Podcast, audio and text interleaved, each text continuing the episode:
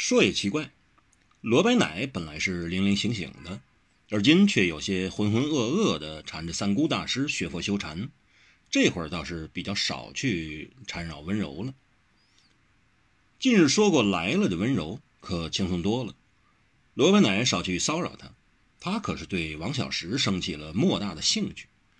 他开始对王小石好奇，因为王小石这个人很奇怪。他在对敌之际镇定从容，布阵行军更一丝不苟。这一路上向东南蜿蜒回进，他可烛照在心。今追踪者和截杀者把握无定，但他自己却指挥若定，过关斩将，手挥目送，气定神闲。不过在有些事情上，王小石又只如小孩一样。梁牛为了充饥，要打杀鸟雀，他就跳着脚跟着太平门的高手脸红耳赤的争吵了一场。他一路上捡石头，凡是奇趣特别的石头，他都捡起来。小的往行囊衣襟里揣，大的重的，他就将之移开，小心置放，生怕给人胡乱踩踏破坏似的。他可不只是带石头，而是对任何动物生物都十分爱护。有一次，他还为了一只受了伤的蜥蜴裹伤，耽搁了些时候，还几乎遇了伏袭。他对植物也一视同仁，他禁止。至少是不喜欢大伙儿胡乱砍伐木林野草。若要生火，他也只捡些枯草朽枝。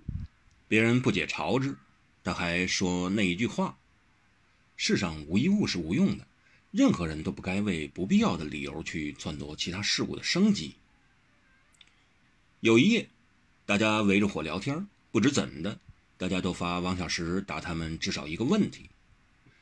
唐七妹和方恨少。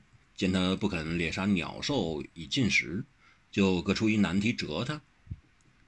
方恨少说：“你不打杀动物，却有时还是照吃肉不误，那岂不是借他人之手杀之？你只坐享其成？”王小石道：“我不是和尚，我吃肉的。世上也有百无禁忌的大师，酒色财气无一不沾。尽管他可能佛法精深化境，但我还是瞧不起他。”既是佛门高僧，就该修行。修行就是以身作则，而不是只用张嘴骗人编话，光说不行。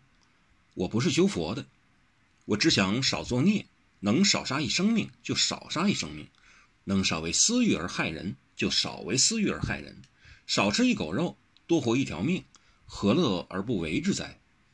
要我杀了吃，我不干；但已杀了的、想了的、煮了的。我无法使之死而复生，不如用他有用之肉体以果我腹，让我用有用之身做有用之事，我便吃了也无不安。唐七妹则问：“但你也不是不杀人的，傅宗书的死就在你手上，你不杀生却杀人，岂不矫情？那看杀的是什么人。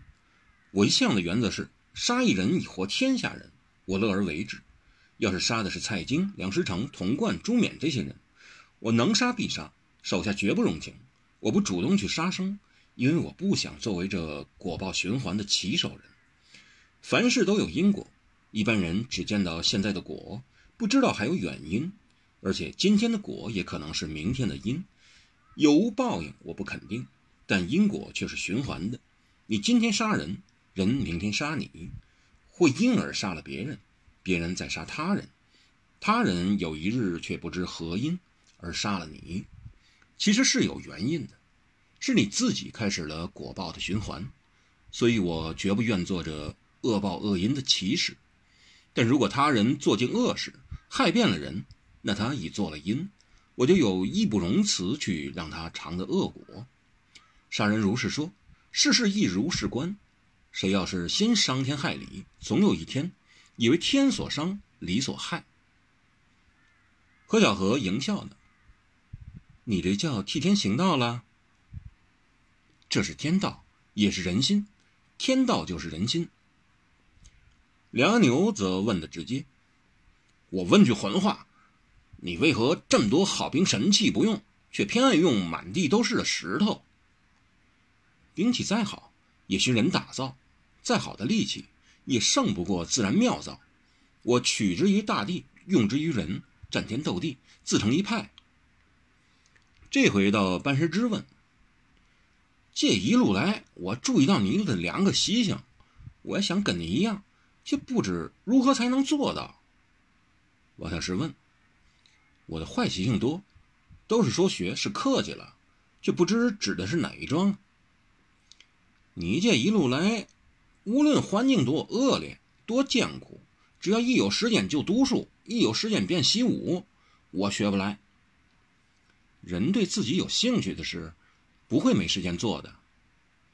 可你武功已这么高，才识又好，还用这么努力费神吗？我没有才识，还不下死功夫，不是白活了吗？若我有才识，再不下功夫，那就连这一丁点的才识也没了。半世之恍然道。你的功夫原来就是这么做来的。人的一生里只能专心做好几件事，甚至只一件事。我喜欢习武，因为它除了强身健体之外，又可济世救人，而且它好玩。读书也一样，不同的只是强的是心，健的是脑。人以为他怎么行，一笔下去就是书，一刀下去就见神，一下子就有了妙招，一凝神就有佳句。其实那都是日常功夫，大才情都是在小功夫上立起来的。本来该到唐宝牛问，唐宝牛却不问，只喝酒。他平常虽然豪迈，但不嗜酒，而今却一有机会就酗酒，所以反而是王小石问他：“你喝够了没有？”“没有。”唐宝牛却打了一个大酒嗝。王小石耐着性子道：“你可以不可以不再喝了？”唐宝牛直着眼咕哝道：“好汉子都喝酒，你以前可不是这样想的。能喝酒不算好汉，只是酒鬼。喝醉了对人对己都不算好汉。”唐宝牛歪着身子晃着头说：“醉了好，醉了可以消愁。”王小石叹道。一醉不错，可以解千愁；可千醉却只是跟自己有仇。到温柔问王小石，温柔最认同的一点就是他也不喜欢吃肉，他爱吃青菜水果。他不是吃肉的原因跟三姑大师王小石却有不同。三姑是戒杀，王小石是不吃活杀，而他是不吃喜欢的动物，例如牛羊。猫狗兔，他也不吃令他觉得丑陋恶心的禽兽，譬如老鼠、蛇、虫、鳄。他吃与不吃，主要是喜欢还是不喜欢，与佛无关。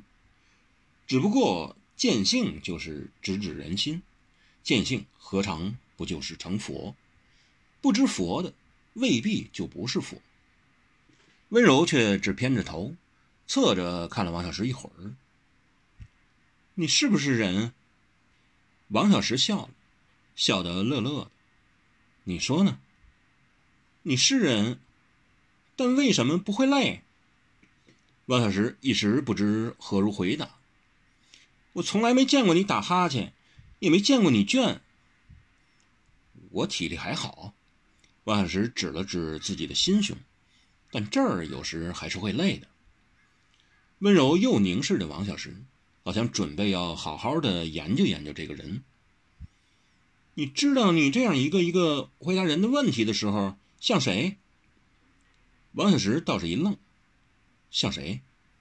温柔撇了撇嘴道：“像三姑。”王小石一愣，道：“大师。”温柔的鬼心思又生出来了，就说：“那你不妨也有个称号。”王小石知道他要他问，便问道。